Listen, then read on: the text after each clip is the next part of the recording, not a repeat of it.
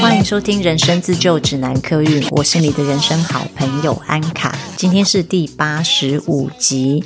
先来回复一个留言，这封留言是留在 Apple Podcast 上面的。这位听众留言的名字是杨宝妮，他说：“因为看了《百梦计划》，你跟 Effie 的 YouTube 而知道这里。”他说的这一集是第八十二集，伤心的背后有更大的难过。他说这一集对他好有帮助，一直在思索曾经这段深刻的恋爱导致我破碎的理由，是不是对方根本从没爱过我？但我没想过，原来自己也可能是背后有更大的难过，是我在逃避的。这是另一层的抽丝剥茧。谢谢这一集，也会陆续看完其他集，我会买书来看的。谢谢分享，很受用。我也是看了这本书之后反思我自己过去那么执着的一段感情，也是很长一段时间，我大概有六年到七年的时间。结束之后，我也在想，我花了这么多时间在这个人身上，分手后也是陷入非常严重的自我怀疑，到底对方有没有爱过我？到底我们在一起的这段时间，他对我是真心的吗？后来我发现，其实跟他在一起的那几年，我的人生一片混乱。我的人生一片混乱的原因，并不是他，一片混乱的原因是。我找不到我自己人生的目标，而我只是借由把心思意念放在感情上来逃避成长，逃避做一个大人。做个大人就是要为自己的人生负责。当时我面临的压力是要扛下责任，变成大人了，有点像是经历一个蜕变。蜕变本来就不是会令人舒服的，所以在面临那么大的压力之下，我借由把重心放在一段。感情上面，而逃避去思考我该怎么成为一个大人，或者是逃避去经历要成为一个大人的这个过程。本来我对当时的分手非常伤心跟懊悔，但后来领悟了这一点之后，我也就放下那一些不甘心跟怨恨。谢谢你留言给我，让我又再度思考了一下这个问题。然后我也很开心，我推荐的书你们也都喜欢。之后我会在 Podcast 里面多分享一些读书心得，有很多我喜欢的书，也很实用的书，我也很希望可以带给你们。接下来进入今天的主题。今天要来分享一个关于人类图的实用知识。前一阵子我在 IG 上面写了一篇文章，主题是从人类图看适合你的学习方式。有这一篇文章是因为我从这一年的教学经验当中累积了一些心得哦。我观察到说每一个学生的学习态度都还蛮不一样的，然后我在对应到他们的人类图来看，发现了一些端倪，很有趣。那有同学很喜欢这篇文章，建议。我可以在 Podcast 用声音的方式讲给大家听。我知道有一些听众不一定习惯使用社交软体，所以可能没机会阅读到这一篇文章。那我就来 Podcast 说给大家听吧。我是用人生角色的爻来观察的哦。我们都知道，人生角色是我们的戏服，我们在这个人生的舞台上面穿上了什么衣服，让别人看到。就我的观察呢，人生角色里面的爻其实很有趣哦。这就是为什么我花了很多时间在跟大家讲爻。我的课程当中，其实也花了很多的篇幅在解释爻的一些精髓跟关键字。因为当你知道了这些爻的关键字跟理论之后，你真的可以套用在很多跟人类图相关的知识里面。用人类图看适合你的学习方式是比照人生角色，所以现在你可以去看一下你自己的人生角色是什么。这一集如果太多的话，我就分成上下两集讲。今天我们先讲人生角色里面有一爻、二爻、三爻的朋友，不论你的一二三爻在前面或者是后面都可以听，差别只是在于一二三爻在前面的话。表示你会比较清楚，也摸得着头绪。这个学习方式对你来说是有效果的。在后面的话，一样是学习啊，只是你平常比较观察不出来，原来我用这种方式可以达到什么样子的学习效果。好，我们先从一爻讲起。如果你的人生角色是一三、一四、四一、五一，易遥的部分你都可以听哦。易遥在追求知识的路上，图的是一个安全感。一个知识领域里面有多少的项目，他们都会想要知道。大部分的人，我们只看到冰山上面的知识，可是易遥人会有一个敏锐度，他会侦测到冰山下面还藏了多少学问。对于艺瑶人来说，那冰山下面满满的学问，都代表着满满的不安全感。所以，怎么可以放过任何一个角落呢？艺瑶的原型是探究者，但不代表这个艺瑶样样精通。艺瑶人不见得会追求所有知识的深度，但全面性是一定会要有的。知道这个知识里面的全面性，是艺瑶人首先会做的事情。先全盘了解这门知识在讲什么，非常重要。好比说，人类图的范畴有哪些？除了这些基本知识之外，还有哪些东西？有人类图商学院，有人类图亲子教养、人类图饮食之类的。每次我在上课的时候，我跟学生说：“哦，人类图的范畴还有哪些？哪些？哪些？”艺瑶人就会非常非常的有兴趣哦。通常课后，他们也真的会自己去寻找这一些课外的知识。所以，艺瑶人呢，他会不由自主的先把每一项知识都查过一遍，再针对自己特别有兴趣的部分钻研，看到有疑问的地方，他们会想要找出答案。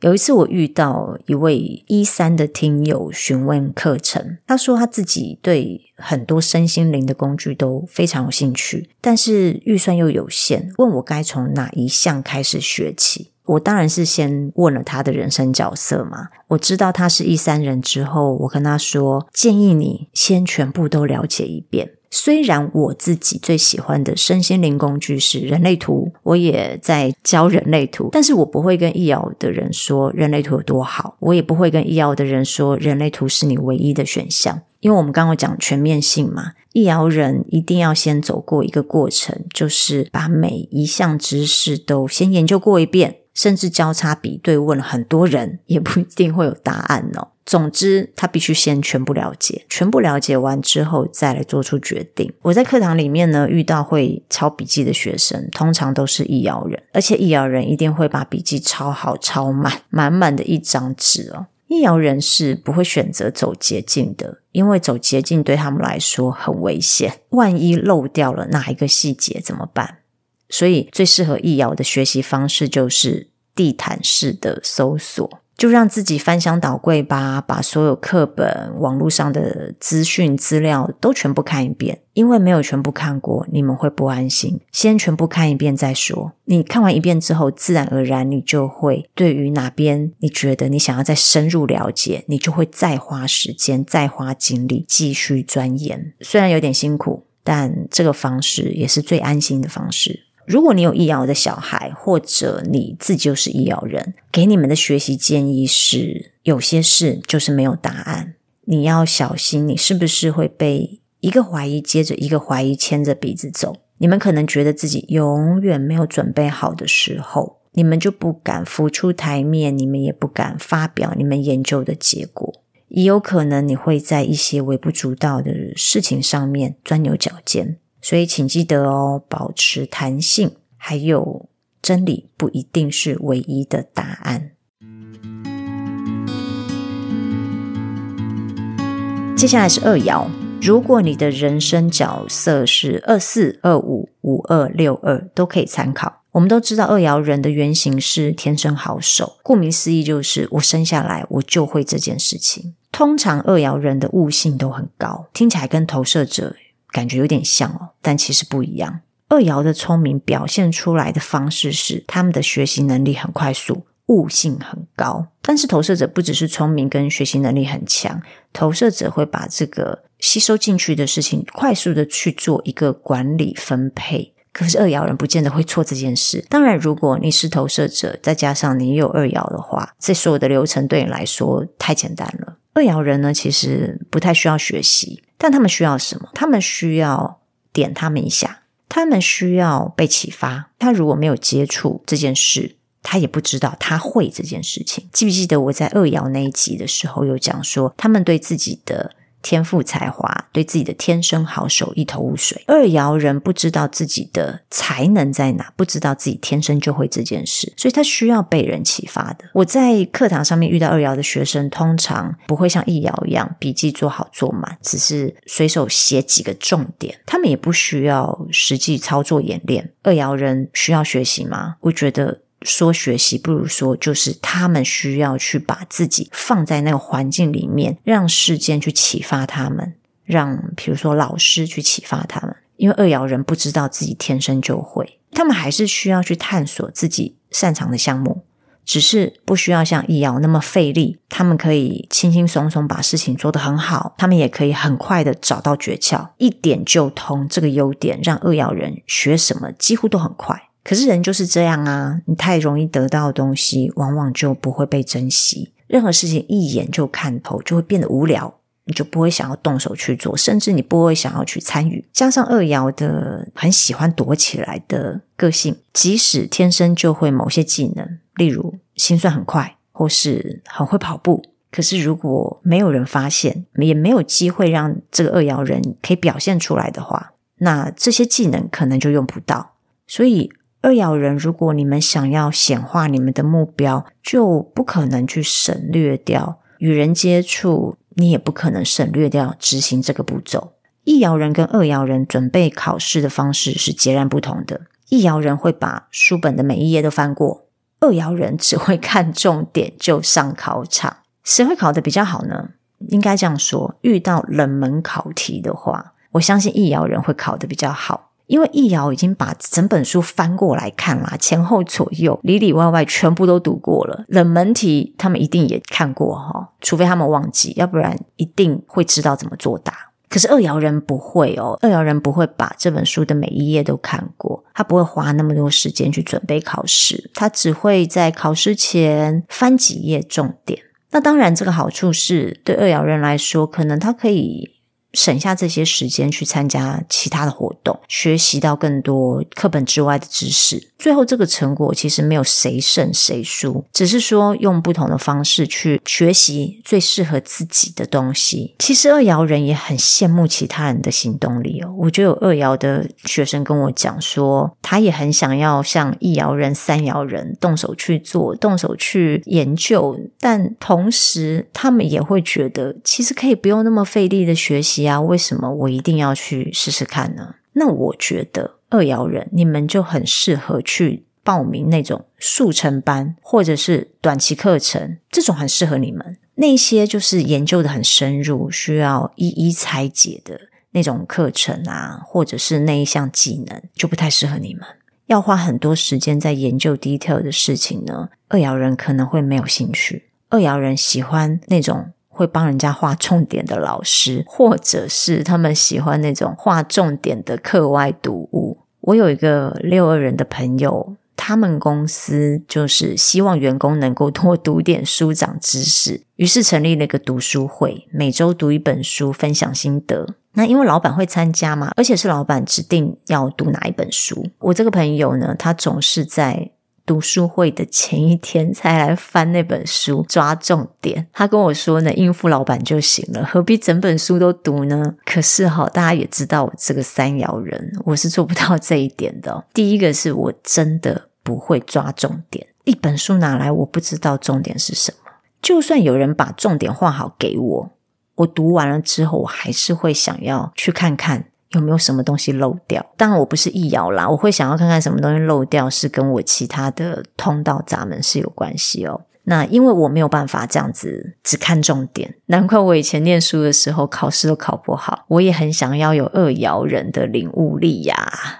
好，如果你有二爻的小孩，或是你就是二爻人，给你们的学习建议就是：你们不需要花太多力气、精力去学习，这是你们的优点。但是呢，当然，人类图就是二元性嘛，我们有光明面就有阴暗面。光明面就是你们学习能力很强，领悟性很高，学东西很快，不用花太多时间。阴暗面就是你们就会省略了动手做这个步骤。有时候呢，就算你知道了目的地在哪，你也知道了目标是什么，你也知道怎么走捷径。可是，如果你没有出发的话，你永远到不了目的地。虽然很多事情你们光用听的或看的就会了，但请你们在懒惰癌发病前先去试试看。不是要你们用力试哦，用力试这件事情不是你们的天性，也不适合你们，不需要花那么多力气，只需要把自己放在那个环境里，让自己获得启发，开始去做。只要你们能够获得启发，只要你们主动启动了这件事情。当然，对你们来说，要用最快、最省力的方式到目的地是难不倒你们的事。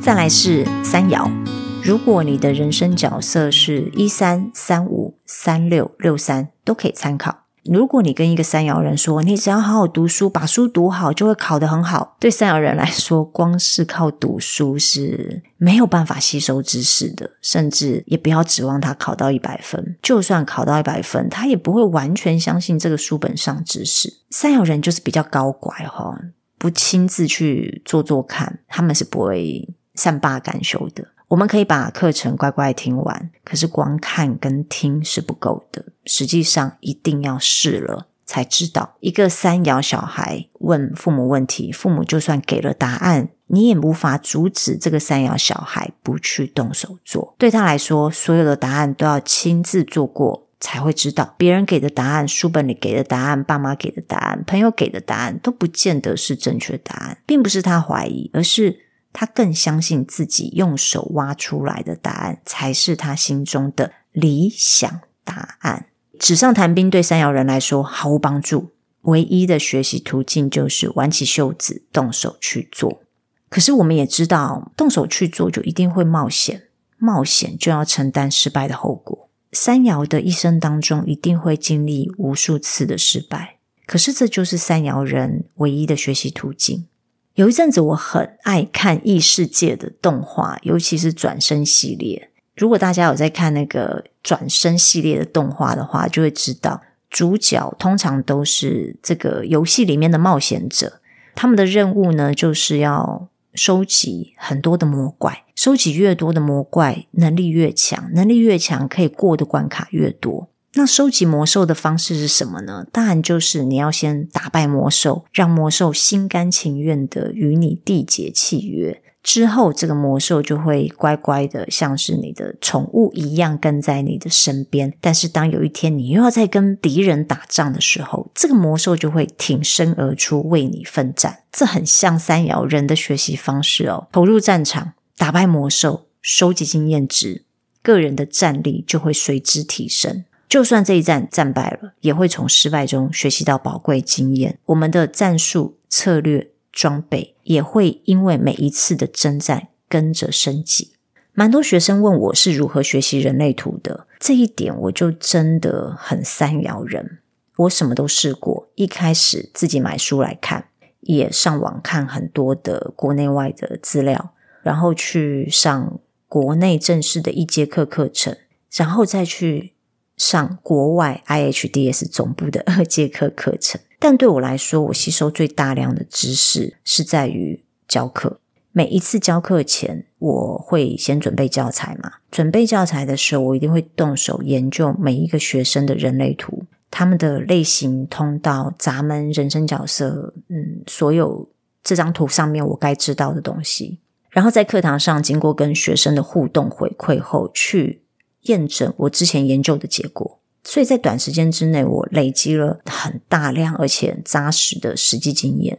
对三爻人来说，教科书只是提供一门学问的基础。我去上正式的课程，我觉得也就是等于在学习学问的基础。然后这门学问真的要进入我的脑子呢，还是得要靠我亲自动手去做，亲自动手去体验，亲自动手去研究。把这个研究成果变成自己的学问知识。